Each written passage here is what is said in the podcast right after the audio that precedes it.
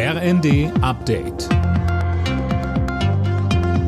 Stündlich neu. Auf den Punkt informiert. Ich bin Finn Riebesell. Guten Abend. Die Queen hat den Buckingham Palast zum letzten Mal verlassen. Mit einem Trauerzug durch London wurde ihr Sarg am Nachmittag ins Parlament gebracht.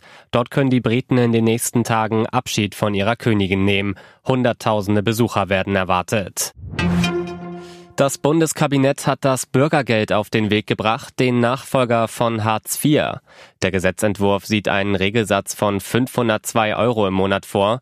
Das sind 50 Euro mehr als im Moment. Mit dem Bürgergeld verfolgt die Bundesregierung zwei Ziele, sagt Arbeitsminister Heil. Zum einen Menschen, die in Not geraten sind, existenziell abzusichern und zum Zweiten, wo immer es geht, Brücken aus der Bedürftigkeit zu bauen. Wir haben es im Bundeskabinett beschlossen, jetzt geht es in den Bundestag und den Bundesrat. Und ich bin entschlossen, dass das neue System, mit dem wir Hartz IV hinter uns lassen und das einen modernen Sozialstaat auszeichnen soll, das Bürgergeld zum 1. Januar eingeführt wird.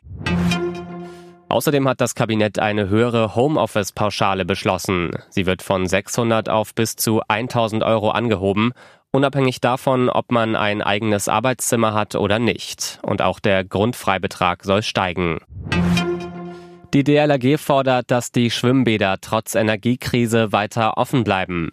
Die Ausbildung der Retter muss weitergehen, damit die im Sommer wieder die Gewässer absichern können, so DLRG-Präsidentin Ute Vogt.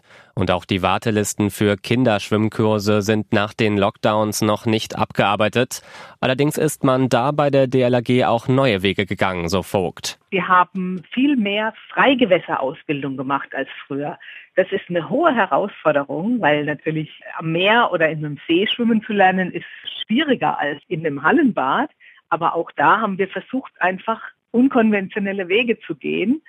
Und das ist an vielen Stellen gelungen. Alle Nachrichten auf rnd.de